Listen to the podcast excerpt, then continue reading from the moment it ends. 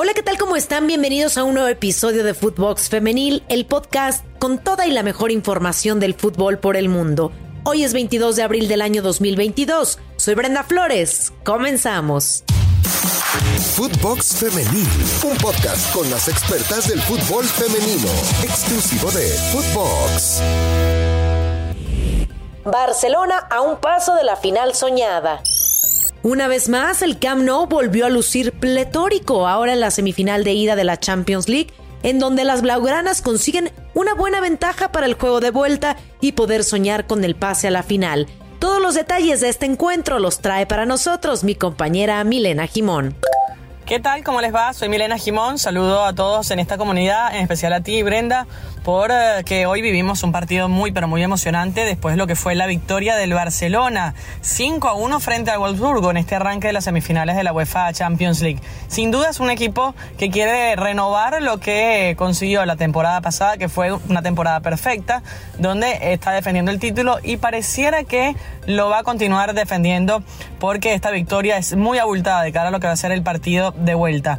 Pero bueno, hay que decir que el equipo alemán había sido verdugo de las azulgranas, se impuso en las últimas tres veces que se vieron las caras en la Liga de Campeones. Sin embargo, las culé, como decíamos, son las vigentes campeonas del torneo y tienen a la mejor futbolista del planeta, que es Alexia Putellas, que además eh, llega en una gran condición física a este choque, incluso haciendo dos goles. Eh, fue durante la temporada 2019-2020 su último enfrentamiento, pero por la pandemia solamente fue un partido en un terreno neutro. En dicha ocasión, las Lobas ganaron 1-0 con gol de Fridolina Rolfo, quien además eh, milita actualmente en el elenco español. Obviamente que el Barça no es el mismo club que lo que era en esa época, ha crecido muchísimo y bueno, como decíamos, el triplete es una de las muestras. Los goles del Barça fueron convertidos por eh, Aitana Bonmatí, por Carolina Graham Hansen, que también militó en alguna oportunidad en el Wolfsburgo, por Jennifer Hermoso y el doblete, como les decía, de Alexia Putellas. El único gol del Wolfsburgo lo convirtió Jill Roord, la jugadora que además estaba de cumpleaños, así que se lleva ese regalo para su casa. Pero esto no acaba acá porque el día domingo se jugará un partido muy pero muy interesante. Hay muchas expectativas alrededor de lo que va a ser el Olympique de Lyon, el club de fútbol de Francia con sede en Lyon y por el otro lado el Paris Saint-Germain, que es el club que representa obviamente a París un pronóstico reservado, más allá de que el Olympique de Lyon parte como favorito en esta eliminatoria, por ese bagaje de conocimientos, por esa cantidad de títulos que tiene en su haber, es el más ganador en la historia de la UEFA Champions League, con siete títulos y quiere redimirse además después de caer en cuartos eh, de final contra el Paris Saint Germain en la pasada edición. Así que el conjunto francés a nivel local lidera la tabla del campeonato francés con autoridad y van en búsqueda de su decimoquinto título. En la fase de cuartos de final, el equipo francés, en este caso, eh, cayó ante la Juventus en Turín 1-2, pero en la vuelta superaron a las italianas tres goles por uno en condición de local. Y de eso ganaron su boleto a la fase de semifinales. Y el PSG, eh, por el otro lado, tuvo la oportunidad de jugar frente al Bayern Múnich y logrando el billete a semis con el 1-2 en la ida y en la vuelta con un tanto de Bachmann en la revancha. Así el global de 3 a 1 le permitió entonces clasificarse a las semifinales y actualmente marcha segundo en la división 1 de la Liga de Francia a cinco puntos del líder que será su rival el próximo domingo. Así que mucha expectativa alrededor de este torneo para conocer quién va a ser la finalista después de que Barcelona ya diera un pasito y medio hacia esa final. Eh, un detallito más, el Camp Nou volvió a romper el récord, la verdad que ha sido maravilloso la respuesta de su fanaticada porque eh, logró batir el récord que habían implantado hace días nada más, con 91.648 personas en el Camp Nou. Bravo por ellas y todas catalanas, eso sí, porque eh, había dejado en deuda la rama masculina, donde el equipo alemán en esa oportunidad de la Europa League copó las gradas del Camp Nou con casi 30.000 aficionados para obviamente eh, ovacionar a su equipo después de la eliminación del Barcelona en su propia cancha. Soy Milena Jimón y me despido para una próxima oportunidad. Chau, chau. Una máquina a todo vapor. Cruz Azul se encuentra en aprietos y es que si quiere calificar a la liguilla del fútbol femenil, lo máximo que puede hacer es ganar los dos partidos restantes y cruzar los dedos para que la fortuna se ponga a su favor. Las centellas del Necaxa recibirán a las dirigidas por Beto Pérez en duelo correspondiente a la jornada 16 de la Liga MX, duelo que será a morir ya que las hidrocálidas tienen menos esperanzas de la fiesta grande, pero matemáticamente aún pueden entrar arañando los últimos ocho puestos. Las cementeras llegan en el lugar 11 con 15 unidades, mientras que Necaxa está en la posición 14 con 14 puntos. Tan solo lo separa Querétaro, quien tiene las mismas unidades que la máquina. En juego el orgullo. Las Chivas y Atlas se juegan este sábado el orgullo en el clásico tapatío. Estos son los ecos que dejó el día de medios que se llevó a cabo con jugadoras de ambas escuadras. Las rojiblancas más que el orgullo se juegan el invicto, pero para la guardameta Blanca Félix esto no presiona el cuadro del rebaño. Que sea un gran partido y bueno, que, al final la, rivalidad se queda en la cancha, es un partido y siempre tienen que prevalecer los, el respeto y, pues lo que es realmente el fútbol, que es eh, entretenimiento.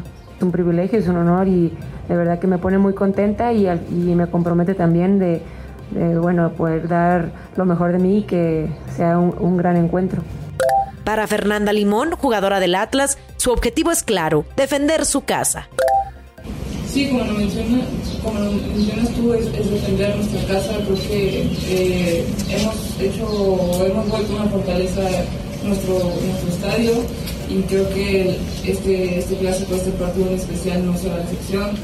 Eh, la verdad es que nos ha venido bien la, la, compañía de, nuestros familiares, de, la afición, entonces eh, estamos muy enfocadas en que eh, especialmente este, este partido no, no sea la excepción.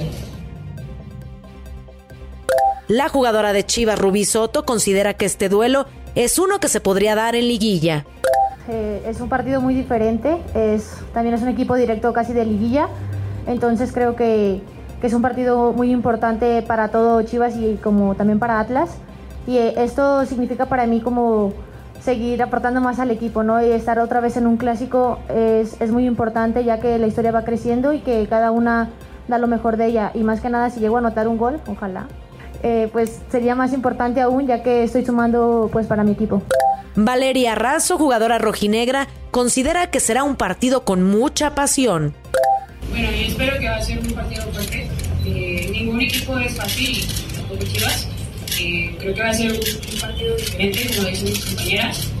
Claro, siempre todos quedan en la cancha y va a ser un partido con mucha pasión, mucha garra y sobre todo pues cada quien va, a entregar al cinturón.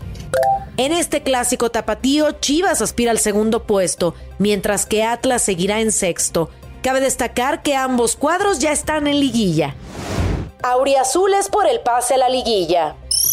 El conjunto de Pumas busca cortar con la racha negativa de tres derrotas consecutivas. Las dirigidas por Karina Báez necesitan los tres puntos para meterse entre los equipos que disputarán la fiesta grande. Por el momento se encuentran décimas en la tabla de posiciones con 16 puntos, a dos de distancia de Tijuana, el conjunto que se ubica octavo y que por ahora se perfila como el último clasificado. Por el lado del rival, San Luis, contrariamente al momento de las universitarias, llega con tres triunfos consecutivos. De esa manera, se coloca noveno con 17 unidades y en la búsqueda también de avanzar a la siguiente instancia. Por un golpe de autoridad, la edición 27 del Clásico Regio será algo así como una revancha para las universitarias. Las Rayadas se coronaron campeonas de la Apertura 2021 ante su acérrimo rival y las cuentas pendientes son una constante en estos duelos. Además, los números no mienten y una vez más estamos ante los mejores equipos del torneo. Monterrey es líder indiscutible con 42 puntos y Tigres acecha muy cerca con 37. El día de medios que vivió Rayadas nos deja claro que será un partido muy pasional y quieren dar un golpe de autoridad. Mucha emoción, eh, nos comprometemos a, jugar con mucho corazón porque eso es algo que nos ha distinguido durante toda la temporada. Eh, creo que va a ser un gran espectáculo, creo que estamos preparadas para también dar un golpe de autoridad dentro de en nuestra cancha. Y nos emociona mucho estar aquí, estar en, el BBVA y hacer que, que siga valiendo la localidad. Para Rebeca Bernal, este duelo ante las felinas es el más importante del torneo. Para nosotras es el, es el más importante porque es el, el, que sigue, es el que puede terminar muchas cosas, ya que si ganamos el, el día lunes cerramos en, en primer lugar y es lo que estamos buscando más alto en la tabla. Eh, nos planteamos objetivos muy ambiciosos desde que volvimos de, esa, de esa final y es el bicampeonato. Sabemos que no va a ser un trabajo fácil, pero el equipo ha trabajado muy bien y, vamos a, a luchar por ese bicampeonato. Ambos equipos clasificaron a la liguilla desde hace varias jornadas y se perfilan como los principales candidatos al título. México contra el mejor del mundo. Se dieron a conocer los grupos para el premundial y México tendrá como rivales a Jamaica, Haití y Estados Unidos. Las de las barras y las estrellas son la selección mejor ranqueada por la FIFA. Han ganado la Copa Mundial en cuatro ocasiones y el campeonato con CACAF ocho veces de nueve participaciones. Buen reto el que tendrán nuestras seleccionadas. Pero, ¿qué representa enfrentar a las mejores del mundo? Marion Reimers nos lo comparte en la editorial del día. Estados Unidos, Jamaica y Haití. Estos son los rivales que México ha de enfrentar en el torneo con CACAF W de cara a una participación en la Copa del Mundo en Australia y Nueva Zelanda para el 2023. Vuelven los nervios, vuelve la emoción y vuelve la enorme expectativa de ver a México en una Copa del Mundo después de no haber podido participar en Francia 2019. ¿Qué ha cambiado desde entonces? Bueno, pues muchísimas cosas. Hay una liga más solvente en México México, futbolistas más experimentadas, un proceso con una subcampeona del mundo como lo es Mónica Vergara y tal vez una mayor especialización y una mayor atención y en consecuencia una mayor exigencia para la selección nacional femenil. No obstante, no se confundan, ¿eh? Acá no lleva 100 años esto, no han pasado los cachirules, no tenemos atrás tantas copas del mundo y México tiene todavía que pasar por un proceso de maduración muy importante. Y esto lo traigo a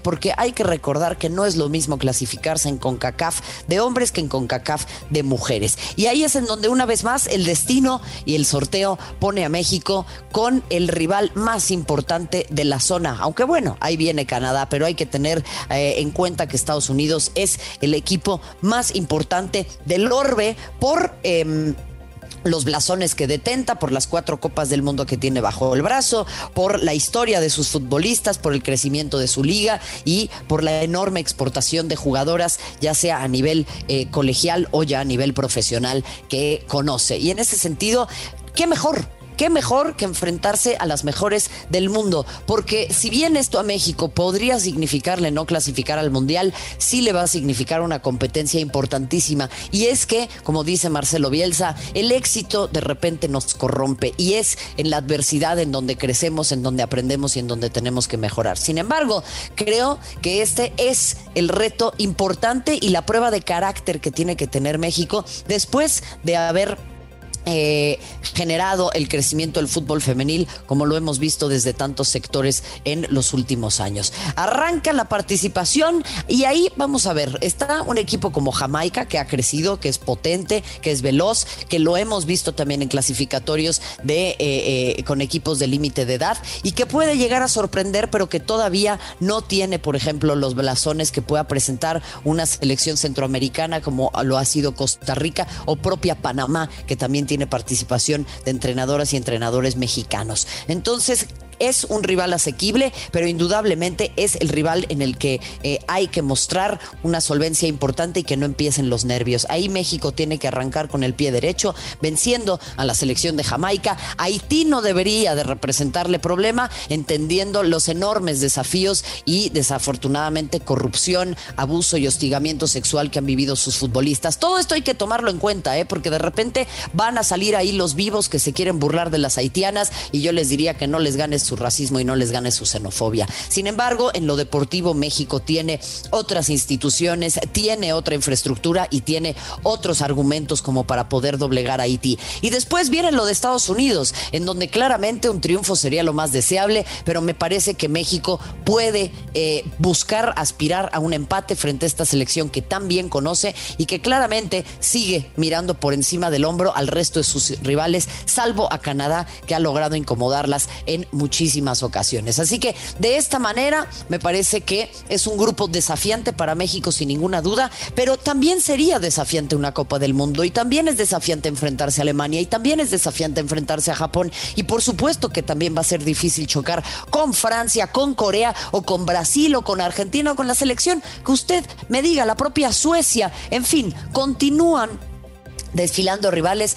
y México poco a poco tiene que convertirse en un mayor referente del área. Y ahí es en donde Mónica Vergara ha logrado contagiar a las futbolistas, ha logrado generar un proceso distinto. Y a mí lo que más me gusta de todo esto es que finalmente vamos a ver a gente que está especializada en fútbol femenil, que no tiene eh, eh, otra clase de sesgos y que tiene un genuino interés por la selección nacional, al igual que lo tenemos todas las personas que hemos estado en este barco desde un inicio. Así que yo las invito y los invito, súbanse al barco, vamos a Monterrey, que México muy probablemente podrá estar en una Copa del Mundo. Y si no, habrá que sacar otras conclusiones y habrá que entender. Pero creo que lo más importante es la manera en la que juega este equipo y la manera en la que comunica ese equipo. Y con ello ya en este momento hay una tarea cumplida, sin embargo viene la exigencia mayor y aquí estaremos analizándolo y observándolo. Mi nombre es Marion Reimers, gracias y hasta la próxima.